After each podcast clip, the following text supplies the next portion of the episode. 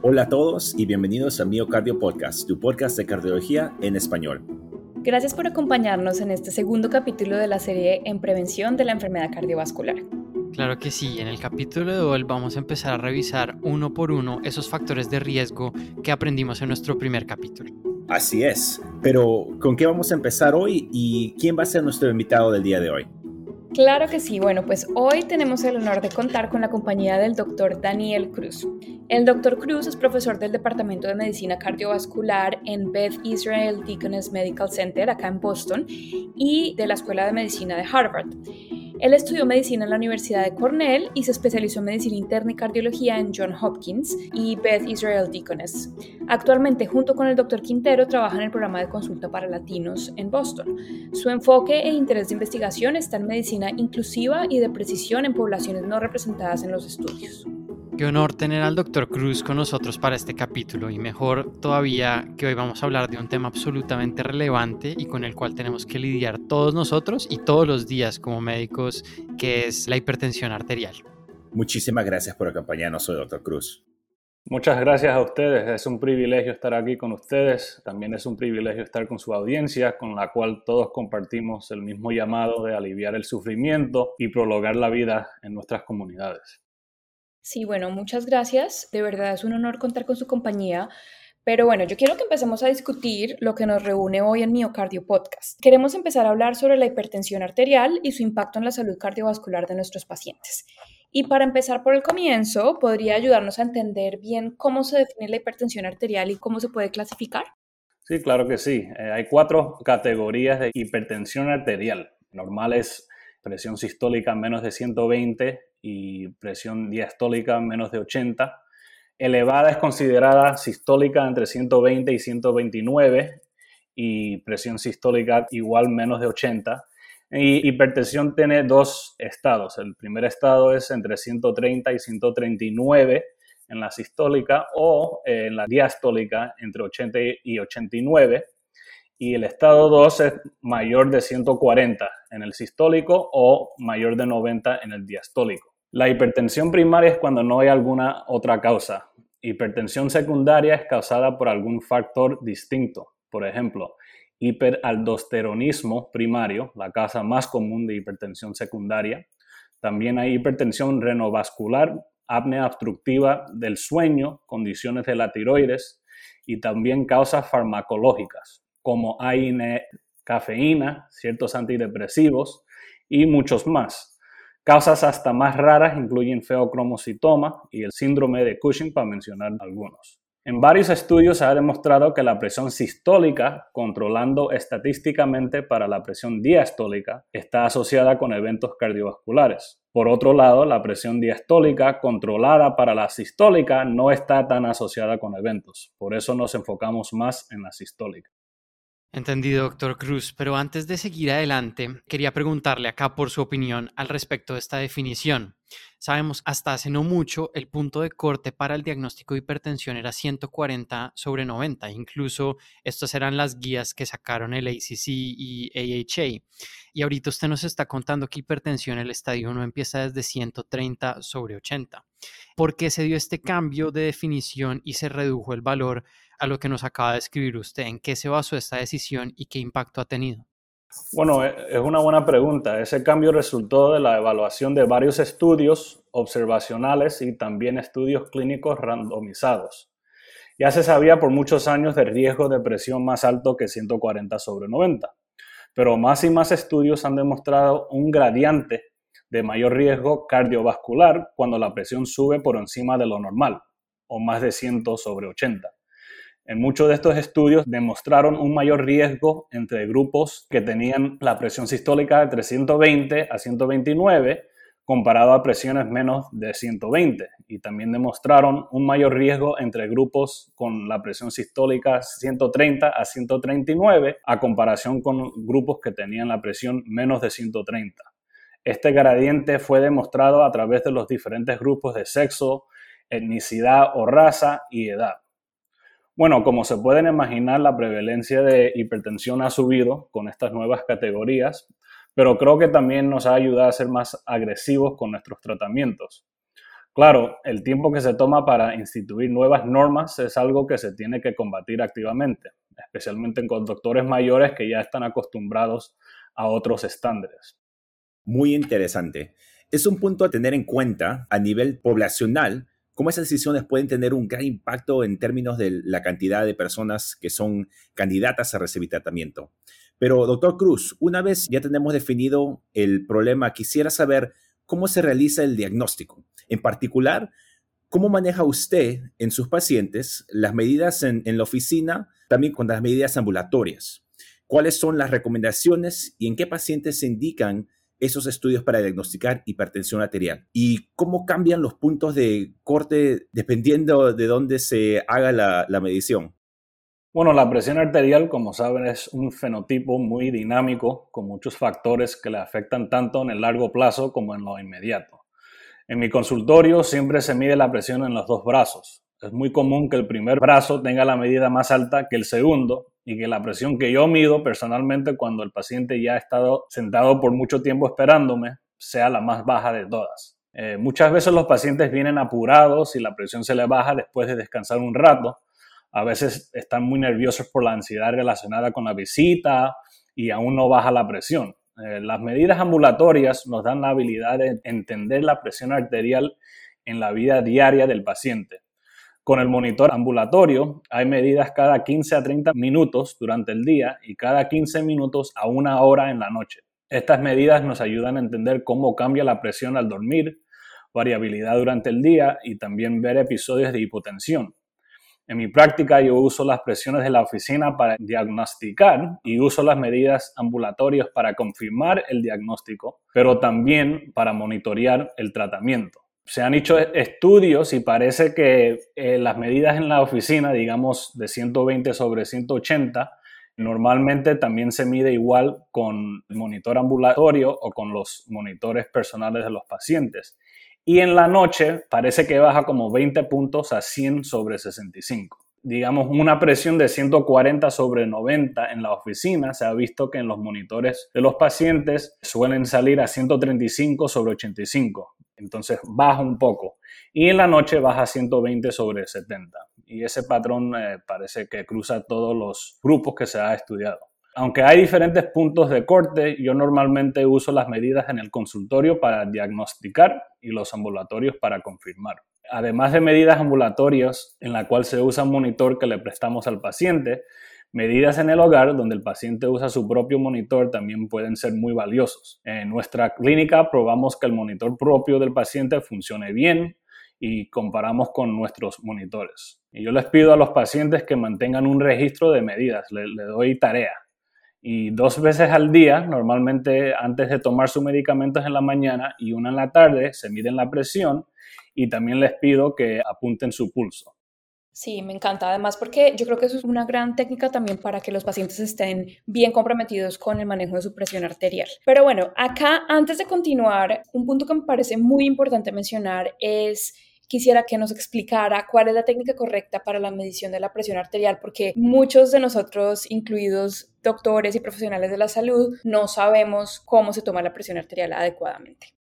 Sí, la, técnica correcta es sumamente importante. Como mencioné, la presión arterial es una medida dinámica y puede ser influenciada de un momento al otro por el ambiente del paciente, su estado mental, pero también cómo se mide. El paciente debe estar sentado con los dos pies en el piso y la espalda soportada por mínimo de 5 minutos. Idealmente debe de no consumir cafeína o hacer ejercicio o fumar por lo menos 30 minutos antes que se mide la presión. También deben de haber orinado. Tampoco se debe de hablar. Ojo que medidas con el paciente acostado o en la mesa de examen no valen. Se debe de soportar el brazo del paciente y también es importante usar un manguito del tamaño correcto, Muchas veces manguitos demasiado chiquitos resultan en, medidas más altas. Se debe de usar un promedio de más de dos medidas en dos ocasiones distintas para determinar la presión arterial.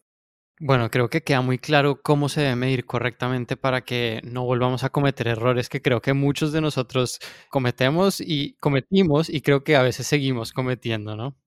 pero antes de seguir adelante, quería preguntarle por unas condiciones que se mencionan frecuentemente, se derivan de estas mediciones que usted nos comentó de las medidas ambulatorias. ¿Nos puede explicar exactamente qué es la hipertensión de bata blanca y la hipertensión enmascarada o masked hypertension?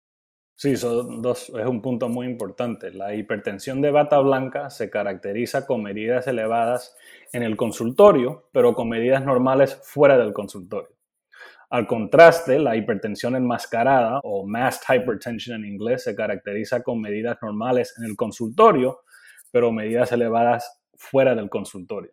El riesgo de eventos cardiovasculares en individuos con hipertensión enmascarada es similar a aquellos con hipertensión franca. Por eso es tan importante evaluar la presión fuera del consultorio también. La frecuencia de, hipertensión de bata blanca es más alta con mayor edad y sexo femenino. En mi práctica particular yo suelo buscar medidas ambulatorias antes de empezar tratamiento, porque estas dos condiciones son muy comunes. Obviamente en ciertos casos no es realista tener estos recursos, especialmente en muchos países latinoamericanos de donde venimos, pero siempre lo recomiendo si se pueden usar. Doctor Cruz, gracias. Ya, ya tengo un poco más claro ya este, cómo definir y cómo diagnosticar la hipertensión, pero me gustaría devolverme para entender mejor este problema. ¿Cuál es la patogénesis de la hipertensión y cuáles son los factores de riesgo para desarrollar la hipertensión? La patogénesis de la hipertensión es muy compleja. La presión arterial dispone de varios mecanismos de control que actúan integradamente. Esta complejidad se origina en la necesidad del organismo de mantener una adecuada presión de perfusión en todos tiempos. En la forma más simple, la presión arterial resulta del volumen sistólico y la resistencia periférica. Hay tres sistemas grandes y principales que controlan la presión arterial. El sistema nervioso autónomo, el sistema hormonal y cómo interactúan con el riñón y el sistema endotelial. La presión y el volumen en las arterias se transmiten por nervios y esto resulta en cambios agudos de presiones, por ejemplo, el subir la presión por un susto o un estrés. Ese sistema influye en el gasto cardíaco, resistencia vascular y retención de fluidos. La interacción entre sistema simpático y parasimpático resulta en la presión arterial actual. Actividad excesiva del sistema simpático resulta en hipertensión en el estado agudo pero cambios crónicos también contribuyen a la hipertensión a largo plazo. Esto sucede por un aporte por la hipertrofia vascular después de mucho tiempo en un estado de presión arterial elevada. Esta hipertrofia resulta en más elevación de la presión. El sistema de renina, angiotensina y aldosterone también es central en la patogénesis de hipertensión. Este sistema tiene efectos directos en el volumen de sangre y la resistión periférica. La renina, como saben, forma parte del eje con la angiotensina 1 y 2 y finalmente con la aldosterona.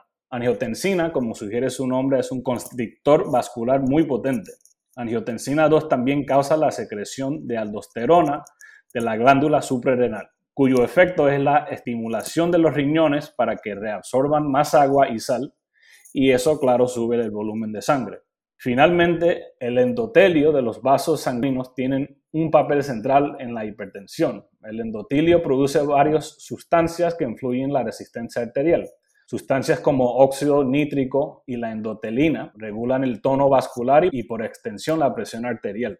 El balance entre estas sustancias es alterada por presiones elevadas crónicas y en el largo plazo se convierte en un ciclo vicioso que sube subiendo la presión. Los factores de riesgo para desarrollar hipertensión incluyen ingestión de sal, dieta poco saludable en general, obesidad y sobrepeso, falta de ejercicio, ingestión de alcohol y el tabaquismo. Yo no tengo duda ninguna que hay factores genéticos que también influencian la presión, pero más probable que sea un efecto acumulado de muchísimas mutaciones en genes, porque hasta ahora no se ha encontrado un gene en particular que tenga mayor impacto en el desarrollamiento de hipertensión. Bueno, yo creo que los pacientes, nosotros siempre escuchamos la hipertensión es un factor de riesgo cardiovascular, pero a mí me parece importante que de pronto nos aclarara cuáles son las complicaciones de la hipertensión a largo plazo.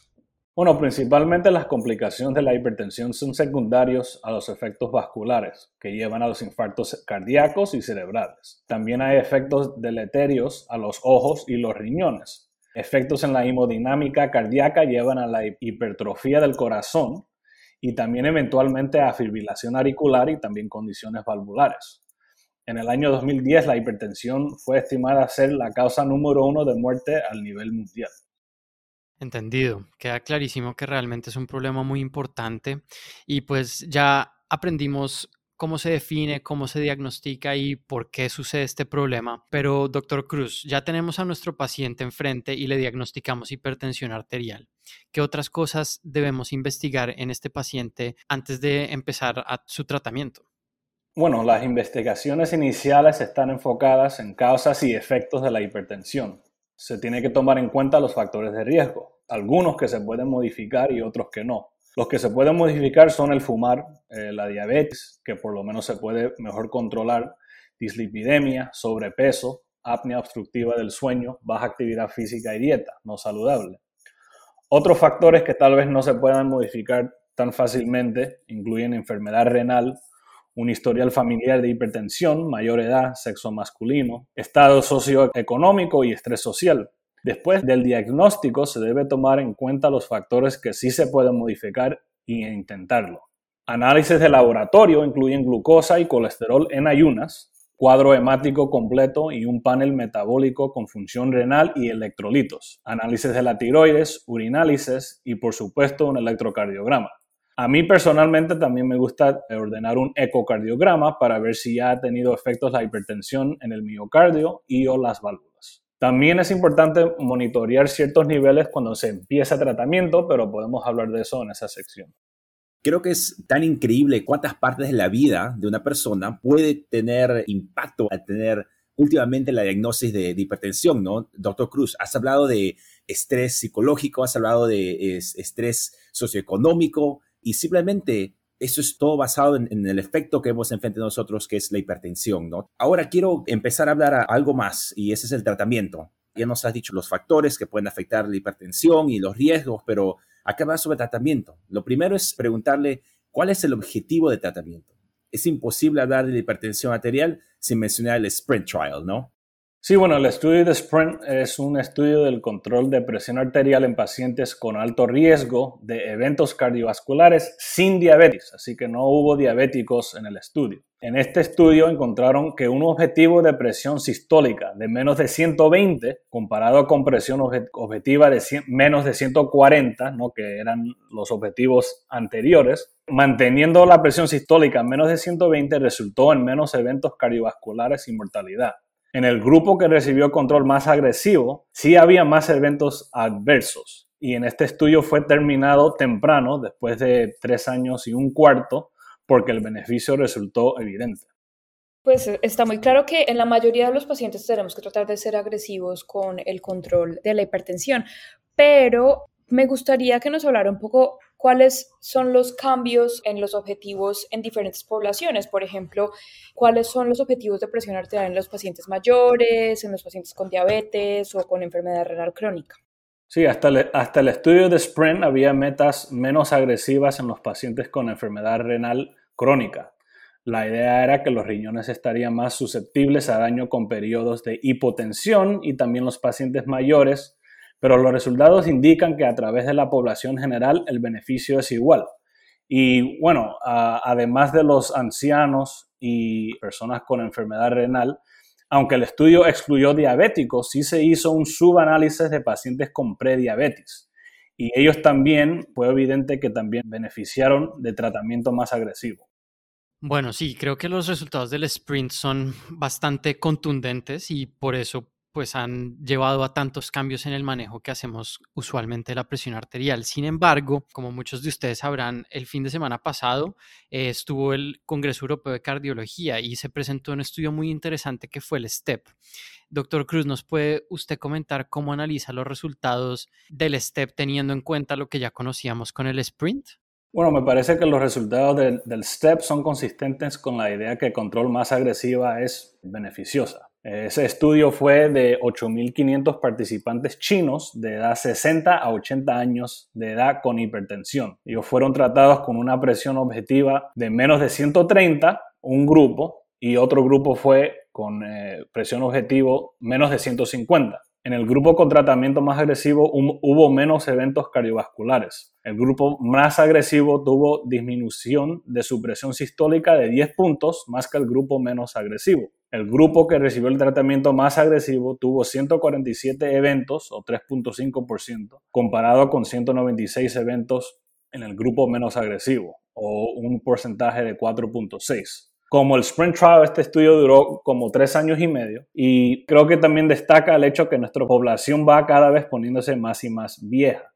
Pronto tendremos que hacer estudios con pacientes más viejos que 80 y me interesa mucho ver si hay alguna edad donde ya no hay beneficio ser tan agresivo. Claro, en, eso, en nuestros pacientes más ancianos se preocupa más de que ellos tengan caídas y que los tal vez periodos de hipotensión tengan más efectos delitereos. Pero eh, lo más que investigamos estos tratamientos más agresivos parece que sí hay beneficio a cruzar de la población.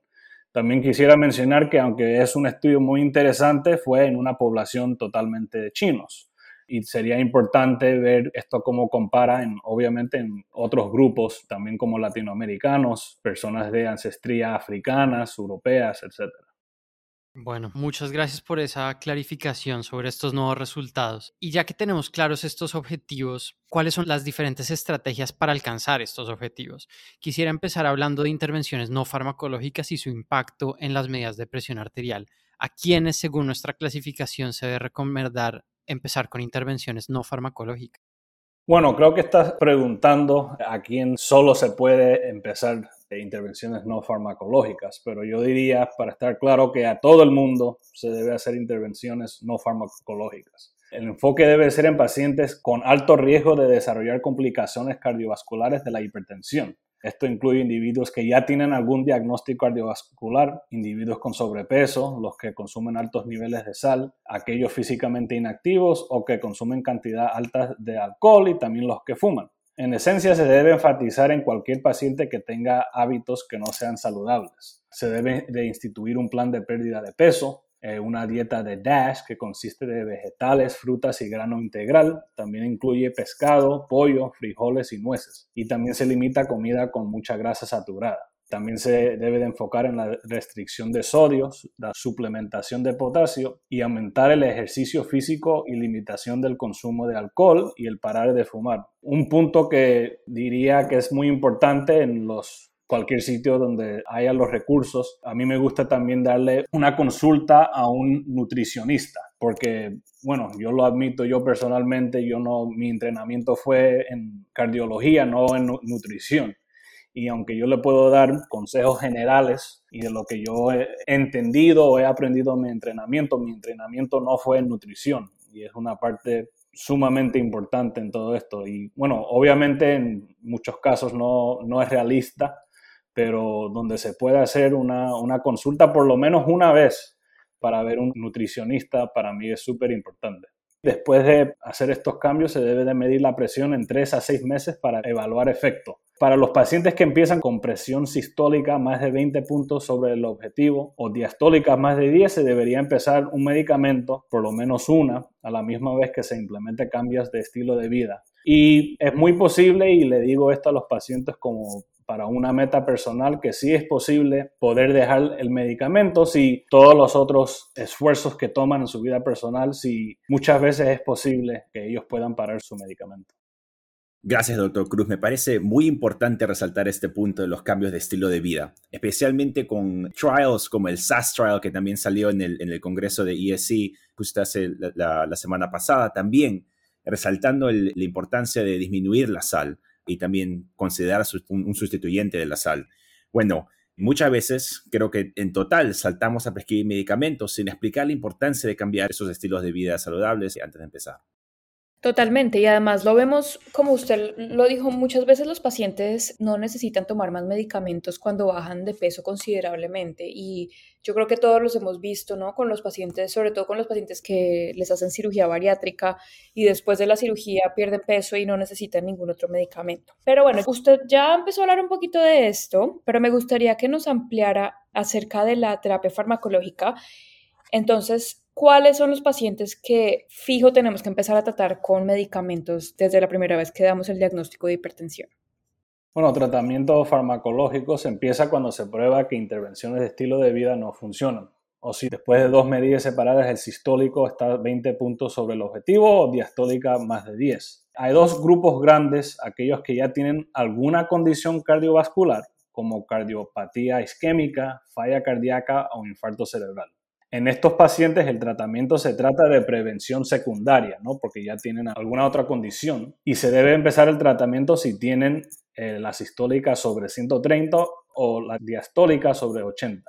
Ya, entonces eso es para prevención secundaria y es en pacientes que ya tienen algún, alguna condición cardiovascular.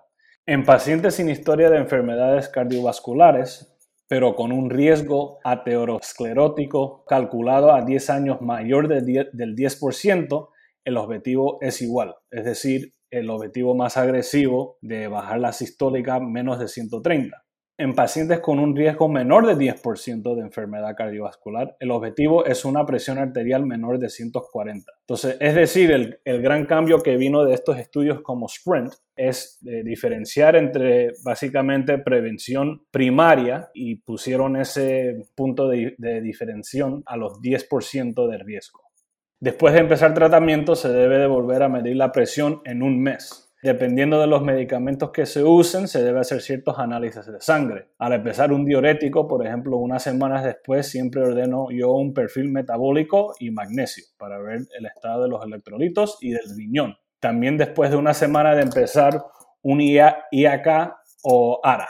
Análisis adicionales se pueden considerar cuando se empeora la presión, cuando no hay una respuesta adecuada al tratamiento cuando hay evidencia de daño en los órganos o otras pistas clínicas que tal vez haya una causa secundaria. Entendido. O sea, ya sabemos exactamente a quién le vamos a empezar nuestros medicamentos. Y sabemos que hay cuatro clases grandes de medicamentos que son, digamos, la primera línea en hipertensión. Uno son los diuréticos tiacídicos, dos son los antagonistas de los canales de calcio, tres eh, los antagonistas del receptor de angiotensina o ARA2 y finalmente los inhibidores de la enzima convertidora de angiotensina o IECA. Doctor Cruz, ¿cuál es su recomendación sobre cuál iniciar? ¿Hay alguna evidencia que haya alguno superior a los otros?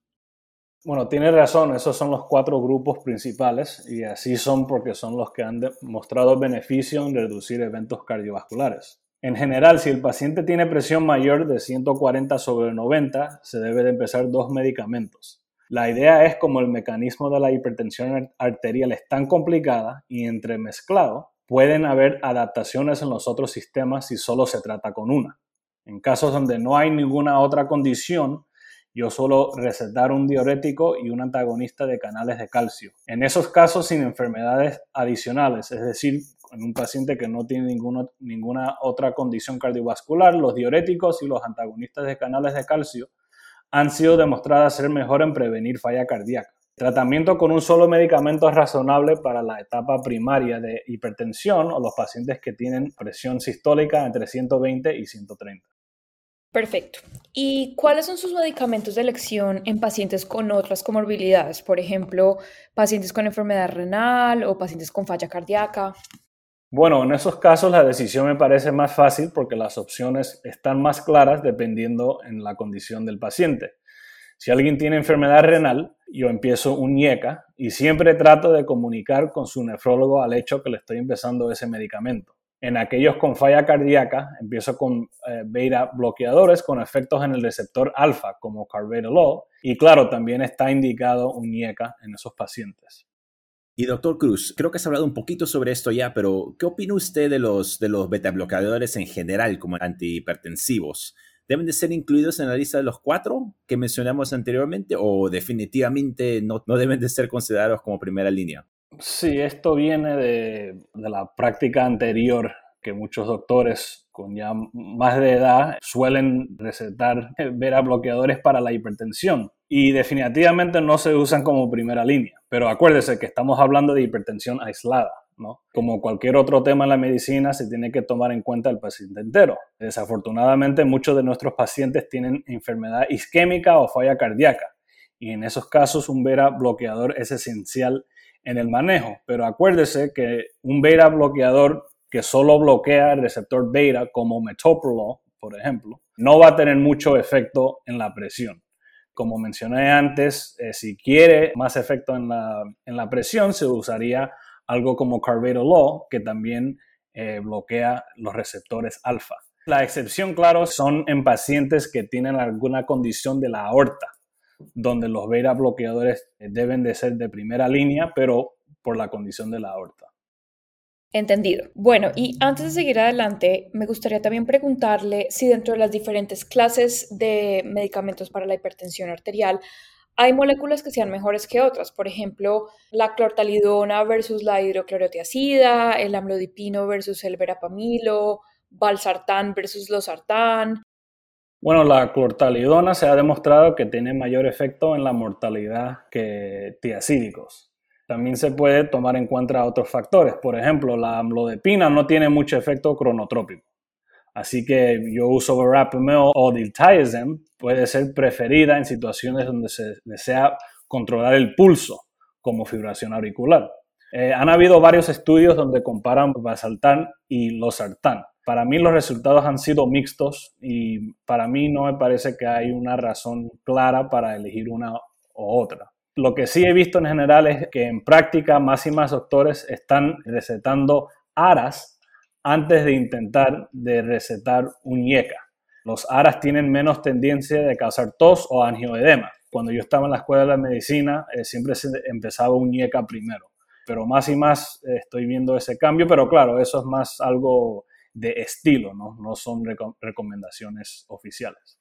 Me parece muy interesante porque definitivamente no hay una receta única, ¿verdad? Toca evaluar al paciente como un todo y tener en cuenta sus otras comorbilidades y otros factores a tener en cuenta para definitivamente escoger la mejor terapia para el paciente individual. Y lo otro que me parece importante recalcar es que, según lo que he entendido, es que realmente el objetivo y lo más importante es reducir los valores de presión y no exactamente el antihipertensivo que se usa para lograrlo. Aunque también es importante recordar esas eh, poblaciones especiales en donde sí hay beneficio de uno sobre otros, como enfermedad renal crónica o falla cardíaca. Exactamente, Nico, estaba pensando lo mismo. Y doctor Cruz, ya hablamos de la monoterapia, pero la experiencia que he tenido yo es que la mayoría de los pacientes necesitan más de un agente para lograr los objetivos óptimos de la presión. ¿Cómo maneja usted las terapias combinadas? Bueno, la recomendación oficial es que se debe considerar terapia inicial con dos medicamentos en cualquier paciente que tenga presión arterial más de 140 sobre 90. Ojo que no se debe recetar nunca una combinación de un IECA con ARA. Normalmente si tienen enfermedad cardiovascular o diabetes, empiezo yo con lisinopril o losartán en combinación con un diurético como clortalidona. Si no tiene ninguna otra condición donde está indicado un IECA o ARA, empiezo con amlodipina y clortalidona. Perfecto. Y bueno, quiero aprovechar que estamos hablando de terapias combinadas para preguntarle, doctor Cruz, sobre la hipertensión resistente. Me gustaría que nos aclarara cómo se define esta condición, cómo la aborda usted usualmente en su práctica clínica. ¿Hay alguna recomendación para evaluarla y para tratarla? Bueno, la hipertensión resistente se define como presión arterial elevada con tres medicamentos y una de ellas tiene que ser un diurético. En mi experiencia, las causas más comunes son falta de adherencia de parte del paciente, sobrecarga hídrica, consumo de cafeína, apnea obstructiva del sueño, que es una causa eh, muy común, uso de INS, hipertensión secundaria. Este diagnóstico se debe confirmar con medidas ambulatorias y confirmar que los medicamentos se están tomando correctamente. Es decir, que por lo menos en la experiencia mía, personas que le han dicho que tiene hipertensión resistente muchas veces en realidad no lo tienen. Es muy importante en este grupo también confirmar que han iniciado los cambios de estilo de vida. Por ejemplo, desafortunadamente yo veo pacientes que están tomando todos sus medicamentos exactamente como deben, pero siguen fumando. Y siempre les digo que están como que batallando contra ellos mismos, están tomando el esfuerzo de tomar todos sus medicamentos a la hora indicada, como debería de ser, pero al fumar nunca van a poder controlar su hipertensión como se debería. Y bueno, finalmente no se debe olvidar los otros medicamentos que está tomando el paciente, que muchas veces puede estar contribuyendo a su hipertensión. Sí, ahí creo que me parece muy importante hacer énfasis en el hecho de que la hipertensión resistente son presiones elevadas con un paciente que se está tomando los tres medicamentos, no que tiene prescritos tres medicamentos, sino se los está tomando. Y doctor Cruz, ¿cuál es el rol de la espironolactona en el manejo de la hipertensión resistente? ¿Hay algún rol? Sí, la espironolactona se puede añadir a pacientes que ya están tomando tres medicamentos. Puede ser como de cuarta línea. Y bueno, también ayuda mucho porque también se puede considerar en pacientes con un potasio bajo, especialmente porque como sabemos los diuréticos, que en general siempre van a ser la primera línea, bajan el potasio. Y en vez de darle potasio al paciente, que va a ser otro medicamento, pero sin ayudar la presión, le puede añadir espironolactona y eso va a ayudar a bajar la presión y a la misma vez subir los niveles de potasio. Entendido, gracias por esa clarificación, doctor Cruz. Y bueno, ya, ya hemos hablado de la farmacoterapia y quisiera cerrar esta parte del tratamiento hablando brevemente de, de las opciones invasivas para el tratamiento de la hipertensión. Hemos escuchado hablar de la angioplastía de la arteria renal y un nuevo tratamiento como la de enervación renal. ¿Nos puede aclarar en qué consisten esas opciones terapéuticas y quiénes son los candidatos a ellas y qué tal de su eficacia? Bueno, en estenosis de la arteria renal, el primer paso es en realidad tratar al paciente como cualquier paciente con hipertensión, es decir, con los medicamentos que hemos repasado, basado en sus otras condiciones. Si con tratamiento máximo médico no se controla, entonces ahí se puede considerar angioplastía. También se debe considerar en pacientes con displasia fibromuscular. Eh, la denervación renal parece que tiene mucha promesa, aunque los efectos de largo plazo todavía no se han probado en estudios grandes. Hasta ahora no he manejado yo personalmente a ningún paciente que le he mandado para este procedimiento, pero en general es para pacientes que ya están tomando sus cuatro medicamentos o a veces hasta he visto que se consideran pacientes que están tomando tres y que el paciente ya está harto y no quiere tomar una cuarta. Pero como digo, han habido muchos estudios donde se ha probado que la denervación renal sí baja la presión, pero hasta ahora que yo sepa no se ha probado que tiene efectos positivos en la mortalidad o necesariamente en eventos cardiovasculares en el largo plazo. Obviamente estos estudios van a seguir van a seguir saliendo y lo vamos a tener mucha vamos a poner mucha atención en los resultados. Bueno, y doctor Cruz, antes ya de despedirnos, quería preguntarle, ¿cuáles son sus principales recomendaciones sus principales tips para que nuestros oyentes se lleven para sus casas en cuanto al manejo de la hipertensión arterial? Resúmanos como cuáles son las cosas más importantes. Bueno, lo que voy a decir, en realidad no los guidelines, las recomendaciones oficiales de, todas estas organizaciones cardiovasculares eh, son fáciles de buscar y, entender e implementar en general. El consejo que yo daría en tratar pacientes con hipertensión arterial es en realidad dos consejos principales que yo le doy a todos mis estudiantes y residentes y fellows en general, con cualquier paciente, con cualquier condición. Primero que nada es que traten el paciente y no el número, ¿no? Es decir, tomar en cuenta todo el paciente y su contexto. Tal vez el paciente está estresado emocionalmente, tal vez tiene problemas en su hogar, económicamente, personalmente, con el esposo, la esposa, con los hijos. Siempre se tiene que considerar otras enfermedades cuando se selecciona medicamentos también, ¿no? O sea, el estrés, la ansiedad, las enfermedades renales, etcétera se deben de tomar los pacientes en su contexto completo. Y también lo que siempre digo, como digo, en cardiología o en medicina general, nunca olvidar el efecto que nosotros como médicos tal vez, o no el efecto, pero el daño que le estemos haciendo con los otros medicamentos que le estamos recetando. Es muy importante repasar la lista de medicamentos para ver qué medicamentos le puede estar subiendo la presión o en cualquier condición, digamos diabetes, cuál medicamento le puede estar subiendo la glucosa, por ejemplo.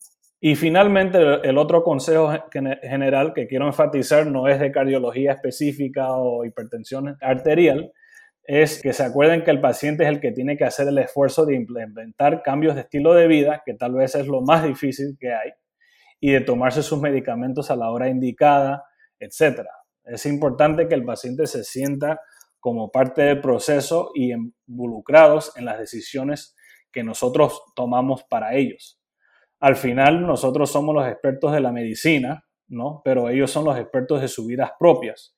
Y con esa pericia se deben de hacer sentir importantes en el proceso clínico. Y ya siendo un doctor practicando independientemente ya varios años, eh, he visto que estos dos consejos son los más importantes, porque los restos se puede encontrar en, el Internet, ¿no? Y, se puede encontrar en las recomendaciones, pero lo más importante es siempre eh, acordarnos del paciente como persona y no es solamente un consejo como que, bueno, en inglés se dice feel good, ¿no? Que, oh, que, qué bonito que se debe tratar el paciente como una persona en realidad es, un consejo muy práctico también, porque si el paciente no entiende por qué está tomando los medicamentos que está tomando, por qué está haciendo esos cambios en su vida, no van a ser tan participantes, tan activos en su, en su cuidado médico. Excelente consejo. Realmente es un punto que tenemos que llevarnos nosotros que seguimos en entrenamiento y todos nuestros oyentes que nos estén escuchando. Y realmente ha sido un excelente episodio muchísimos puntos de aprendizaje, muchos puntos prácticos. Doctor Cruz, por última vez queríamos darle las gracias por acompañarnos en Miocardio Podcast. Es un honor para nosotros contar con su presencia y poder aprender de usted. Bueno, para mí ha sido un placer estar con ustedes y compartir un rato de la medicina. Espero que les sirva a su audiencia. Esperamos que hayan disfrutado este episodio de la serie de prevención tanto como nosotros. Sí, y nosotros seguimos adelante porque ustedes no se pueden perder lo que viene. Seguiremos trayendo invitados de lujo para seguir compartiendo con ustedes el mejor contenido de cardiología. Como ustedes saben, tener esta plataforma para compartir con personas de todo el mundo siempre ha sido nuestra inspiración y queremos continuar haciéndolo. Así es, así que sigan conectados con nosotros en nuestras redes sociales, arroba miocardiopod en Twitter y arroba miocardiopodcast en Facebook e Instagram para no perderse las fechas de lanzamiento de los siguientes episodios de nuestra serie de prevención. Y gracias por acompañarnos en Miocardio Podcast, tu podcast de cardiología en español.